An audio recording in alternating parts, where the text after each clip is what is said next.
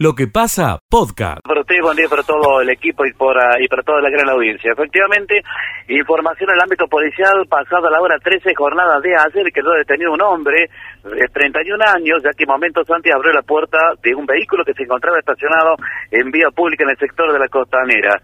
Eh, se llevó un bolso que contenía dinero en efectivo y documentación. Eh, como decíamos recién, el vehículo estaba estacionado en la vía pública. El detenido, al cometer el hecho, se arrojó al río.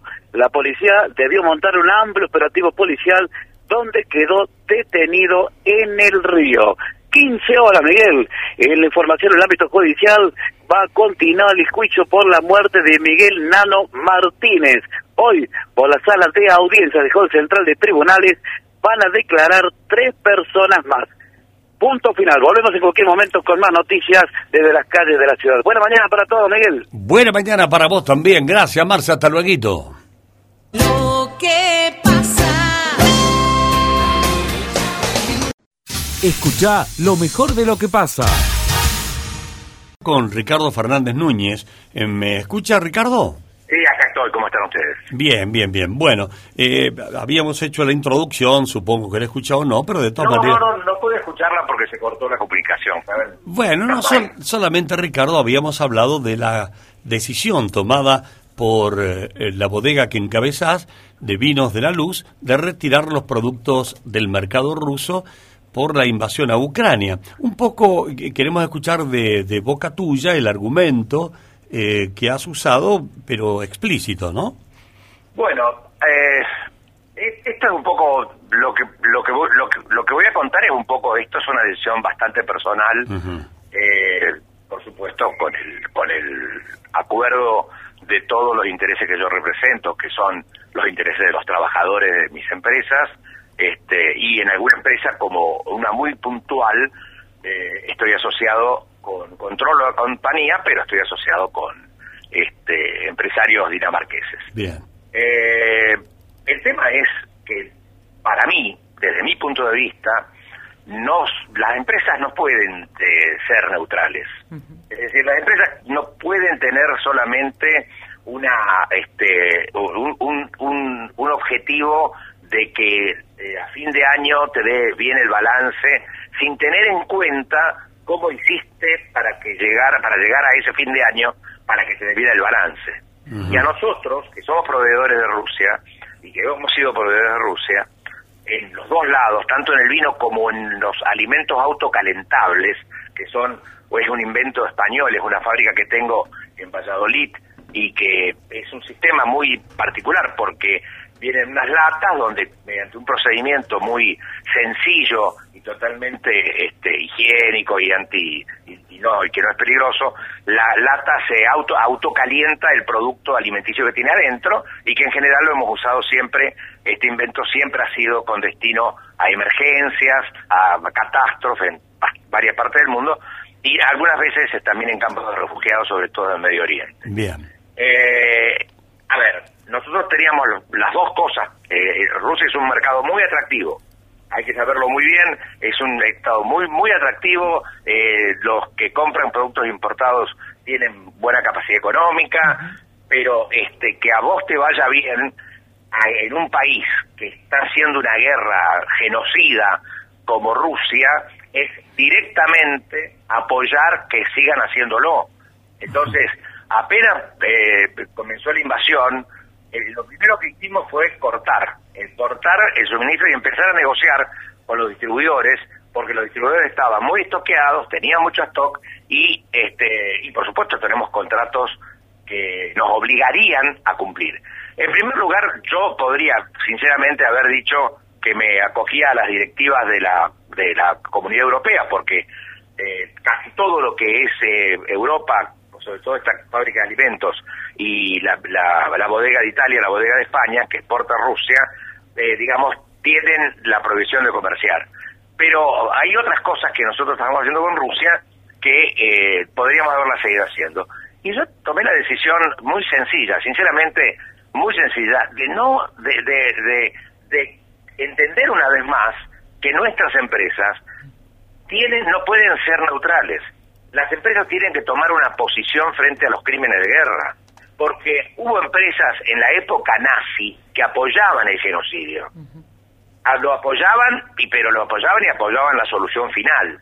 Y no puede ser que las empresas, ninguna empresa del mundo, frente a la solución final de Putin con Ucrania, puedan apoyar proveyéndole cosas. En el, en el fondo de todo esto, lamentablemente, es el pueblo ruso el que deja de recibir algunas cosas. Ujú. Es el pueblo ruso el que deja de recibir algunas cosas. Claro. Pero, pero, eh, a ver, eh, esa, es, esa, esa, esa, ese dinero que puede recibir una empresa de venderle Sí, algo a Rusia sí. está manchado con sangre. Se entiende perfectamente el concepto de priorizar lo humano sobre lo material, sobre lo comercial.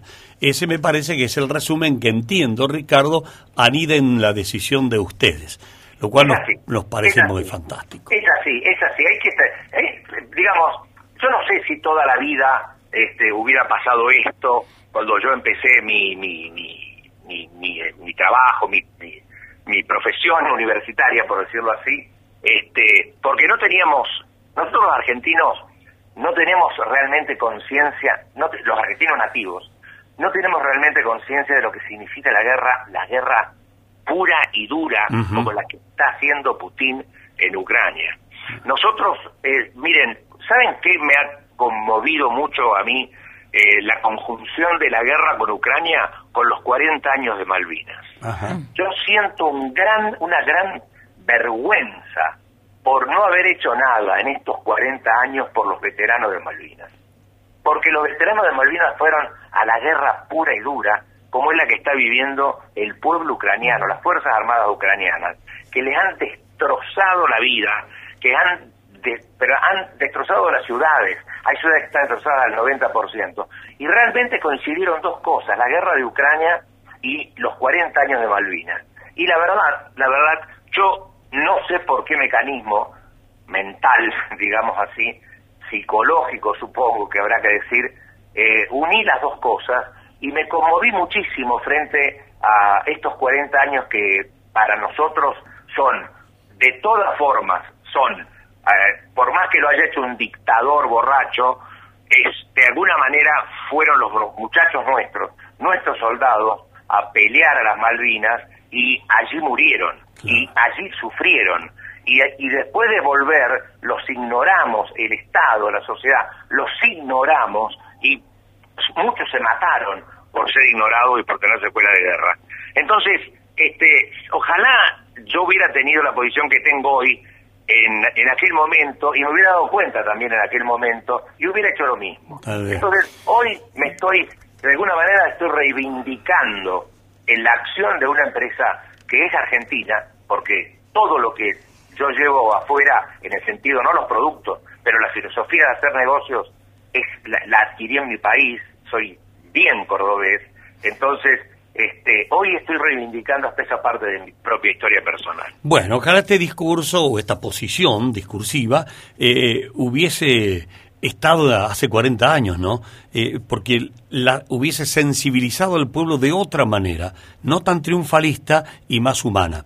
Bueno, eh, ah, lo has explicado muy bien, Ricardo. Gracias por atendernos. Yo te quiero, yo, perdón, un segundo para decirte que este, eh, yo, ah, yo hace 40 años no tenía la posición que tengo ahora, primero. Este, este, y no sabíamos, y, y teníamos, estábamos cegados acá por esa posición triunfalista que vos decís. Eh, pero eh, hoy siento que hasta apoyando a los soldados ucranianos, como lo estamos haciendo, estamos haciéndole un homenaje a nuestros soldados. Está fantástico. Ha- Has eh, dejado una frase en la radio que la vamos a subrayar con mucho énfasis para que se difunda lo más posible, porque esta analogía entre la tragedia de Ucrania y la tragedia nuestra eh, tiene una relación que acabamos de descubrir de tu análisis y te- de tu decisión, además. Eh, gracias, Ricardo, por atendernos. No, gracias a ustedes. Para mí, este, hablar con ustedes es estar un poquitito en Villa María, frente a la plaza, en la calle Buenos Aires Sí. 1166, donde nací. Bueno, y además nosotros hablar con, con gente que tenga el apellido Fernández Núñez nos toca muy, pero muy de cerca, por el chueco y todo eso. Bueno, Bueno. un abrazo grande, Ricardo, muy atento. Gracias, muchas gracias a Hasta ustedes. luego. Les mando un gran, gran abrazo a toda, a toda mi ciudad querida de Villa María. Hay una nueva manera de cosechar. Llegó Metalfor 2630. Escucha lo mejor de lo que pasa. Enzo Caravero, presidente del ente municipal Bio Córdoba. Enzo, un gusto, buen día, ¿cómo está usted? ¿Qué tal? Buen día, Miguel. Muy bien, ¿ustedes? Pero muy bien, aquí estamos tratando de llevar adelante la radio y entre los condimentos que le ofrecemos a la audiencia está esto de la escuela circular. Primero te pido, Enzo, una definición de escuela circular. Bueno, eh, la Escuela de Economía Circular eh, básicamente eh, conjuga varios conceptos. Uno es un departamento de innovación, es decir, un espacio en el que la- con el sector de conocimiento de la ciudad, las universidades y demás, trabajamos en el ecodiseño de los distintos productos para sustituir insumos municipales. Eh, otro es una línea de producción en la que se producen insumos y productos eh, a partir de desechos. Y lo más importante eh, tiene todo un contenido pedagógico. Es decir, es un espacio donde eh, nosotros queremos, y, y de hecho se está haciendo ya, eh, visitas de colegios, de asociaciones, de centros vecinales, de jubilados, que ven cómo eh, en un proceso productivo se van transformando desechos en productos eh, que es eh, parte de la virtuosidad de la economía circular.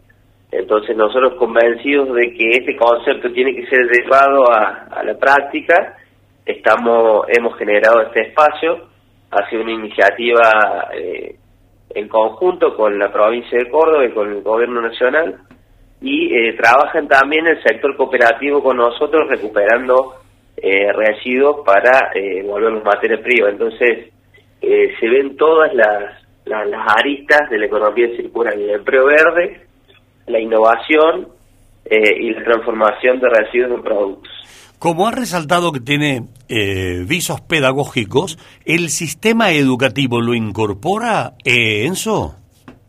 Sí, tenemos mucha demanda de muchísimos colegios. Eh, nosotros, bueno, eh, desde la ciudad estamos haciendo un, un- Creemos que la ciudad debe tener un propósito eh, vinculado a un desarrollo sostenible. Creemos que el mundo va hacia ahí y a partir de eso hemos generado fuertes campañas de, de, de que la ciudad se prepare para este nuevo mundo en el que producimos eh, trayendo la menor can- cantidad de materia prima posible del planeta, intentando no contaminar con los desechos que generan los productos que ya no usamos, ¿no? Esto es más o menos eh, lo que viene Está en el bien, mundo está bien. y creemos que la ciudad tiene que prepararse, cuando decimos ciudad no decimos gobierno, sino creemos que las empresas, las universidades, eh, el Estado también, el tercer sector tiene que prepararse porque eh, si nos preparamos, las ciudades que se preparan para estos cambios eh, van a tener ventaja competitiva en el mundo que viene. Hoy ya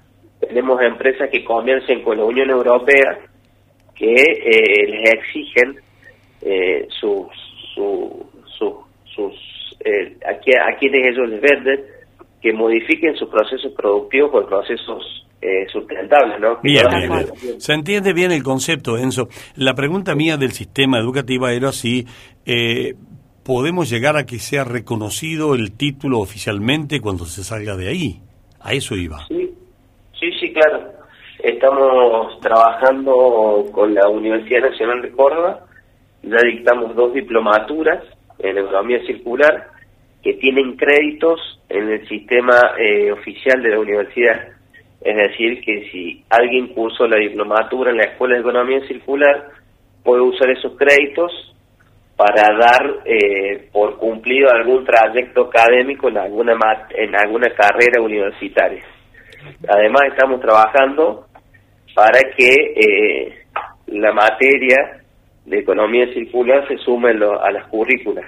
Bien, bien, bien, También es importante que el sistema formal eh, tenga, le dé contenido a nuestros a nuestros jóvenes. Es un muy buen paso en la articulación de las carreras de la- del estudio, ¿no? De la formación de las personas y con ese fin tan loable que inexorablemente vamos hacia eso. Nos alegra mucho que estén con anticipándose un poco, aunque varias movidas, pero son todas medias sueltas, ¿no? Como me- vemos que hay intentos, los productores, hay acá en Río Cuarto han creado eh, en, Guan- en Carnerizo, Carnerizo. por ejemplo, han hecho una forma de criar lechones de una forma diferente. Otro ahí en Anizacate, un señor en Anizacate ha hecho, ha inventado eh, cómo hacer funcionar el motor con basura. Pero son Ah, todos, sí. no sé, creo que lo conoces al asunto. Sí, sí, sí. Eh, bueno, hace andar un, un motor y va, ya ha hecho como 5.000 kilómetros con basura. Y funciona lo mismo. Y ustedes con esto aportan mucho. Debería tener un viso de oficial y ser más integral todo, ¿no? En pos de, del medio ambiente. Sin duda, estamos trabajando nosotros para eso. Eh, nosotros tenemos un plan integral en la ciudad, pero estamos trabajando fuerte para vincular a todos estos, porque lo que hay que hacer es potenciar. Y mucho de potenciar empieza articulando.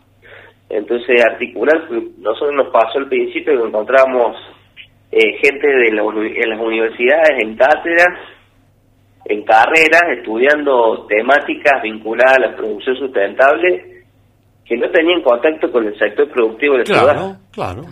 y el sector productivo que no tenía contacto con el Estado. Y después había ONG y fundaciones que venían trabajando y vinculándose internacionalmente en el materia de desarrollo sostenible que no tenían contacto con ninguno de los otros sectores. Entonces lo hacían desde un desde algo eh, desde otro punto de vista. Perfecto. Entonces la articulación es clave, pero también eh, es importante destacar que es, es buenísimo que existan tantas iniciativas.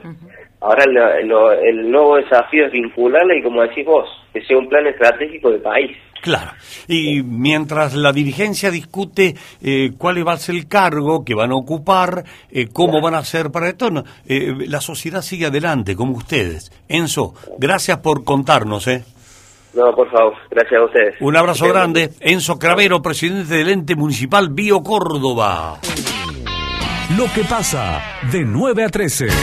Veces me Escucha lo mejor de lo que pasa.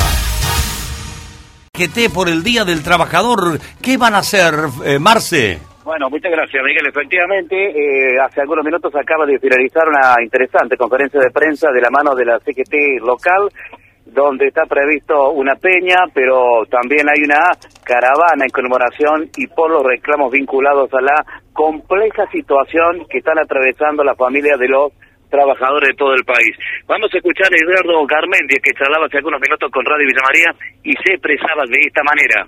La CGT Regional Villa María llevar adelante dos actividades, el viernes 29 a las 9 y 30 horas, una caravana, las consignas son la reapertura urgente de paritaria, la generación de nuevos puestos de trabajo con salarios dignos y justos, la, la- la baja de la inflación, la derogación, derogación de la ley 10.694, el, el cese del pago diferido de los jubilados de la provincia, por el acceso a la vivienda y a la tierra y bueno, y por un país mejor para, para todos los trabajadores.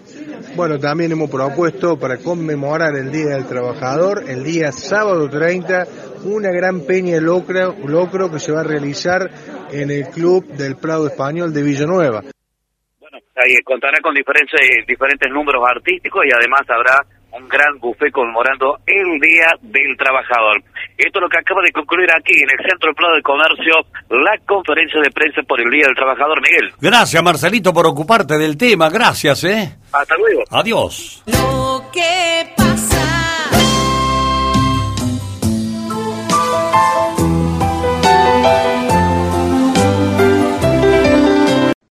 Escucha lo mejor de lo que pasa. Por eso te doy aire, ya contanos del programa Deporte Educativo, por favor. Bueno, muchas gracias, Miguel. Estamos ubicados en el Polideportivo Municipal. Guillermo Evans, hace algunos minutos ah, eh, fue presentado, lanzado el programa de deporte educativo. Eh, hemos charlado con el inspector de Educación Física, Enrique Cosio, le brinda algunos detalles sobre las actividades que se realizan en esta jornada. Esto es el lanzamiento del deporte educativo, es un programa que viene en la Subdirección de Educación Física de la provincia de Córdoba. ¿Quiénes son los que pueden participar? Veo alumnos de diferentes establecimientos educativos. En este momento el lanzamiento por una cuestión de logística eh, sería para alumnos de sexto grado de las escuelas públicas del turno mañana de la ciudad de Villa María. ¿Qué tipo de actividades estamos hablando? Estamos hablando de deportes que se practican de diferentes federaciones y se trabajan en los clubes, municipios, barrios, etcétera. ¿La actividad va a ser aquí en el Poli? La actividad es acá en el Poli hasta las 3 y 30 horas y sería un muestreo de actividad deportiva de los chicos, lo que pueden practicar en estas diferentes instituciones que se dedican al deporte. tres de actividades que se realizan hoy aquí en el Polideportivo Municipal. Vuelvo en cualquier momento. Muchas gracias. Gracias, Marcelito. Lo que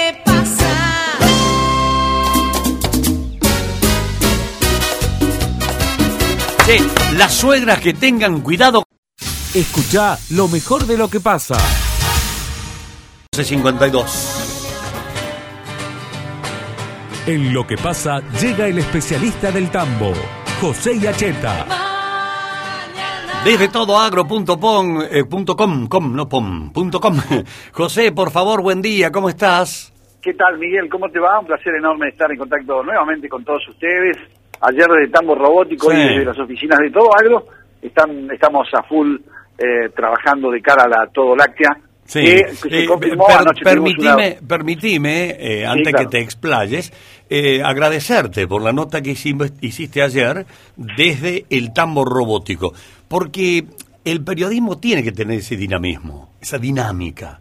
Eh, no solo hacerlo desde estudio, de la oficina, eh, no solo hacerlo desde la producción misma, que está en una oficina finalmente, hacerlo desde in situ. Lo que has hecho ayer es muy valioso. Así que muchas gracias, José.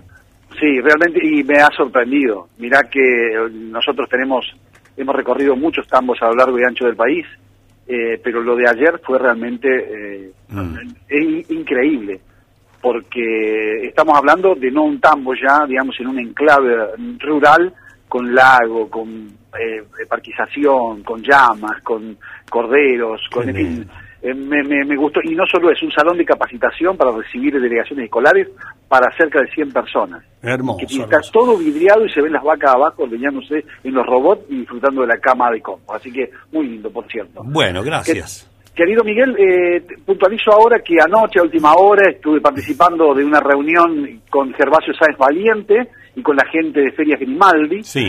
Se viene un remate en el marco de todo Láctea excepcional, Miguel. Bien, excepcional. Excepcional. Mira, ya salieron las publicidades que van a hacer eh, los señores de Sáenz Valiente y de Grimaldi para los diarios nacionales. Es hacienda de altísima calidad, de los cuales una parte es de la Asociación Católica Irlandesa, un tambo que está en la zona de, de Lincoln y que eh, ahí van a venir terneras y vaquillonas y van a venir vaquillonas de Agramín, ¿sabés? Que es el tambo Sí. que tiene la mejor calidad a nivel país de Hacienda. También de la Matilde de Rus y de Andrés Sociedad Anónima y acaba de confirmar la gente de Grimaldi que viene también eh, tambos de, eh, de un- eh, dos jaulas de San José de Chillar, otro gran tambo de la República Argentina, así que va a haber cerca de 500 piezas para ser rematadas en directo por Canal Rural y por streaming con el martillo de Gervasio Sáenz Valiente y de Gringo Grimaldi. O sea que es eh, también, diría yo, elevar la vara en esta gran muestra todo láctea, querido Miguel. Claro, claro, y le agrega un condimento eh, de alta jerarquía para el evento, ¿no? Porque no son vacas cualquiera. Efectivamente, Fíjate y vos. fíjate vos que también en algo se vincula a este recorrido, te he mandado una foto recién del trabajo que están haciendo los jurados en los campos, Mm. ya hay gente de los campos, por ejemplo Monte y Sociedad Anónima, la familia Bionet, que ha publicitado en sus propios espacios comunicacionales, en sus propias redes sociales, que han pasado los jurados para, de- para ver y evaluar sus vacas, eh, anteayer en Marul, anteayer en la zona de Balnearia, a- ayer en la zona de Ausonia, hoy en la zona de Pozo del Molle, a full está trabajando Miguel Martinengo con el jurado Luis Gili y la gente de las que filma las vacas porque después todo eso se va a poder ver el sábado en horas del mediodía donde se entregan y se consagran los grandes campeones de todo lácteo. Estoy muy estimulado para hablar con el tocayo Mar- eh, Miguel Martinengo o con Luisito Gili. Estoy muy estimulado porque quiero saber, no sé si se puede ventilar o ellos pueden hablar públicamente porque son jurados finalmente. No, no, está claro, pues, tienen sus límites para el diálogo, para, para poder eh, explayarse, pero de todas maneras pueden ir ya siendo de un poco de cronistas de lo que van viendo. Bueno. paso con, con mucho gusto el teléfono de Gili, el de Martinengo lo tenés ahí. Pásamelo, creo que sí, el de Miguel lo tengo, pero el que se me ha eh, esfumado de mi lista de contactos es el de Luisito. No lo tengo Claro más. que sí. Bueno, gracias José. Ya mismo, estimado, un abrazo, buena vida. Adiós, adiós, buen día, adiós. Lo que pasa de 9 a 13.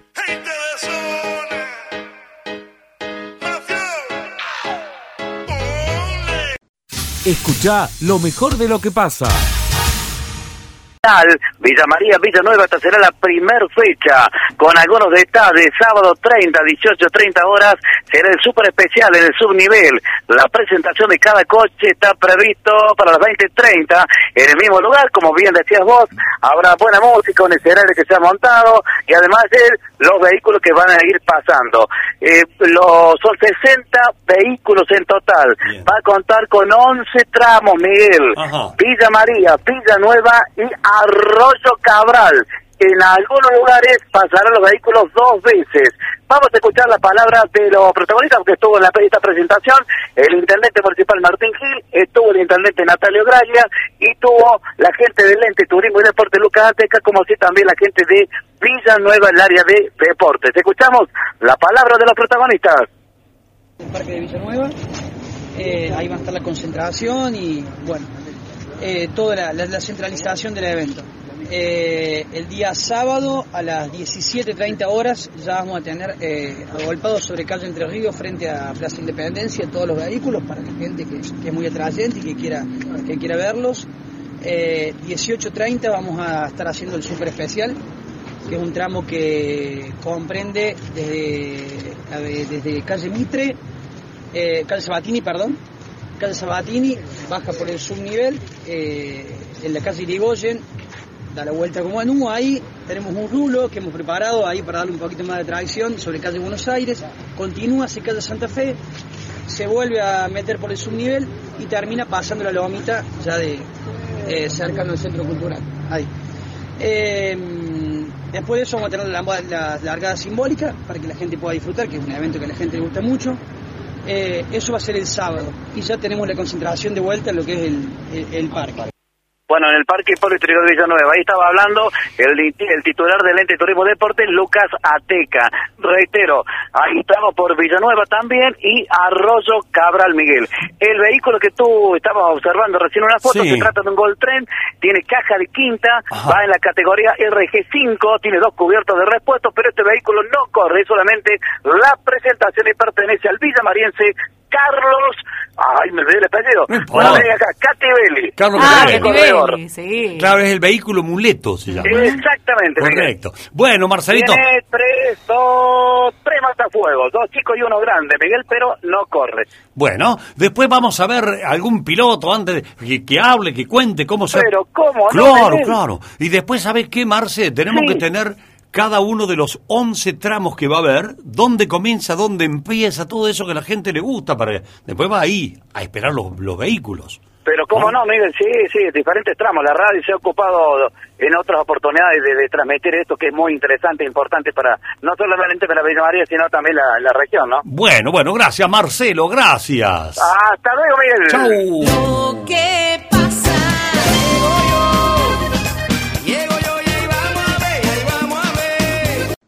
Escucha lo mejor de lo que pasa. Murió en un accidente vial en diciembre pasado. A las 14 horas, con el acompañamiento de sus amigos y familiares, se va a estar pintando una nueva estrella amarilla en James Craig.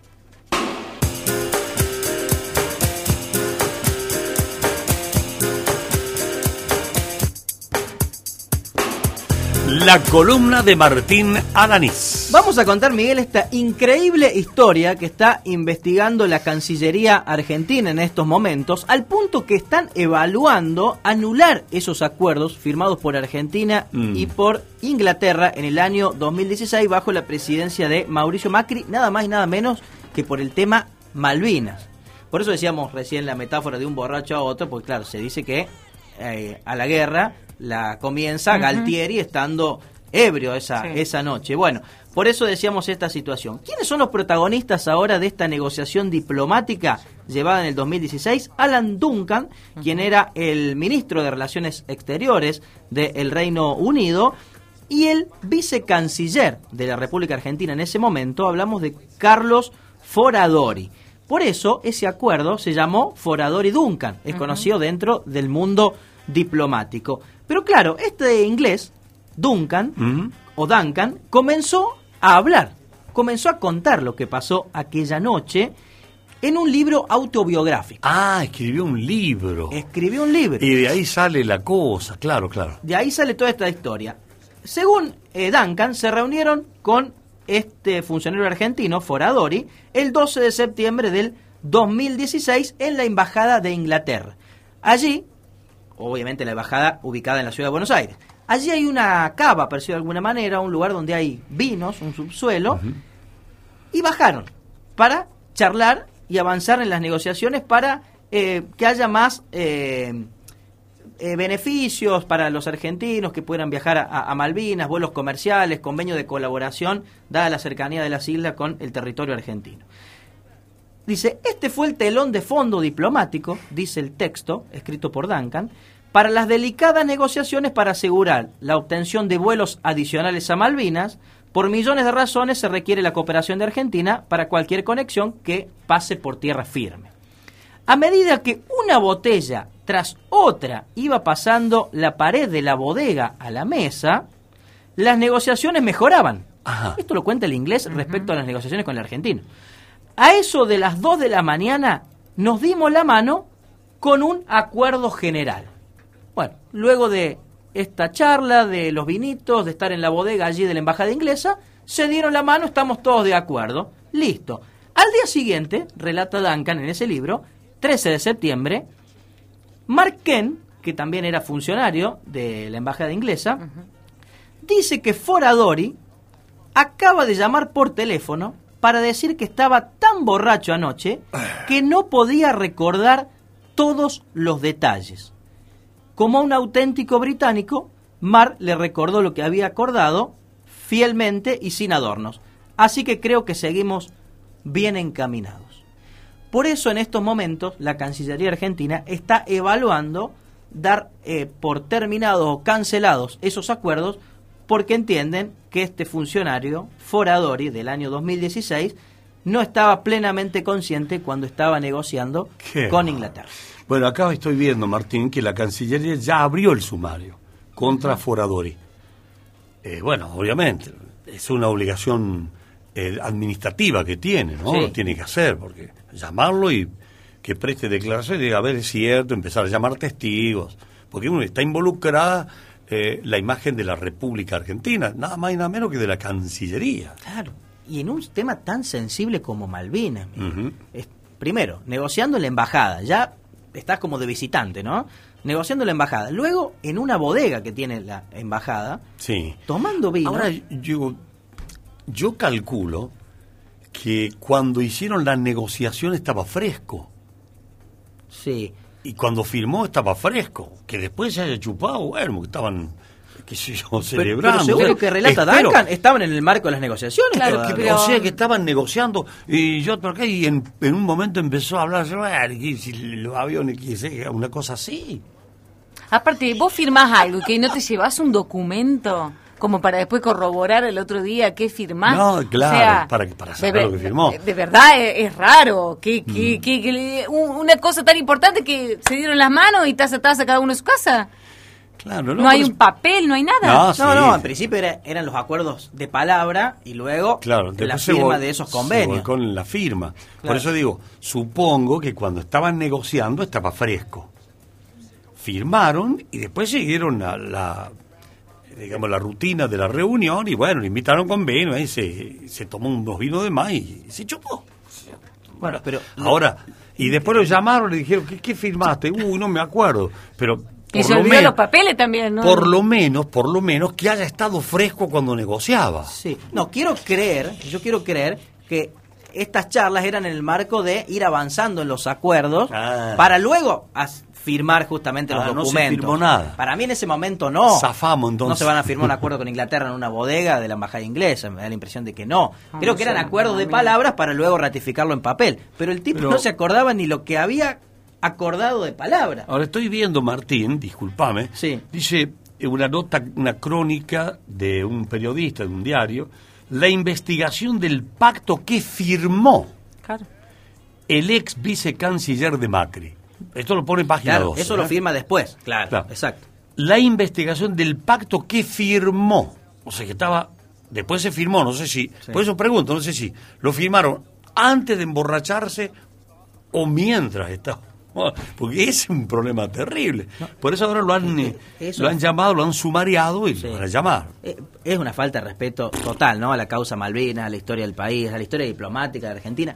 Imagínense cualquiera de, de nosotros yendo a pedir trabajo, por ejemplo. Mm. Y, y tal vez, qué sé yo, el que te está tomando declaración, eh, la entrevista, te invita a, a tomar algo, o sea, y, y seguís tomando. ¿sí? ¿Cómo queda? Pésimo.